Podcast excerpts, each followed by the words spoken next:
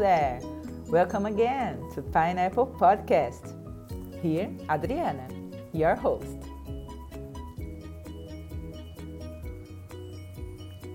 Você por acaso já usou expressões como dor de cotovelo, encher linguiça?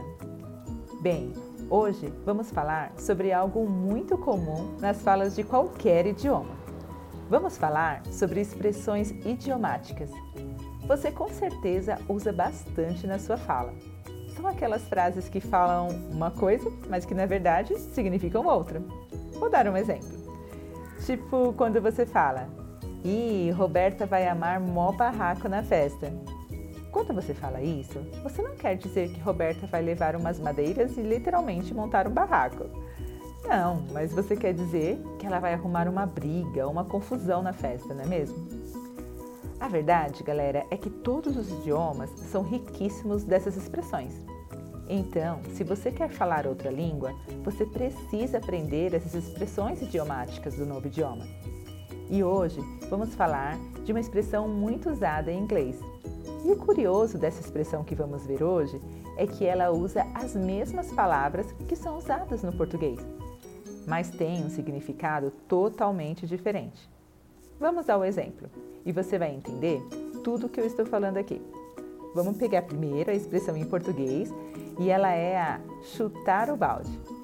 Quando a gente fala que alguém chutou o balde, a gente está dizendo que Fulano desistiu de algo porque ficou com raiva, não quer saber mais ou resolveu extravasar a sua raiva ou indignação. Vou dar um exemplo. Roberto chutou o balde e pediu demissão. Se a gente pegar essa expressão, chutar o balde, e traduzi-la para, para o inglês usando a palavrinha por palavrinha, vai ficar assim: kick, chutar. The bucket, balde. Kick the bucket, chutar o balde. Porém, o significado não tem nada a ver com o português. Kick the bucket significa morrer em inglês. Então, se você colocar na frase Roberto kicked the bucket, significa Roberto morreu. A expressão em inglês que vai significar extravasar a raiva ou explodir ou algo assim é go bananas. Existem muitas outras, mas vamos usar aqui a go bananas nesse nosso exemplo. Roberto goes banana and quit. Roberto chutou o balde e pediu demissão. Bem, galera, esse assunto é bem longo. A gente poderia ficar aqui horas e horas se divertindo com os significados de várias expressões em inglês. Mas o que eu quero que você entenda com tudo isso que você ouviu até agora é que, na maioria das vezes, não dá certo você traduzir palavra por palavra para saber o que está sendo falado num outro idioma.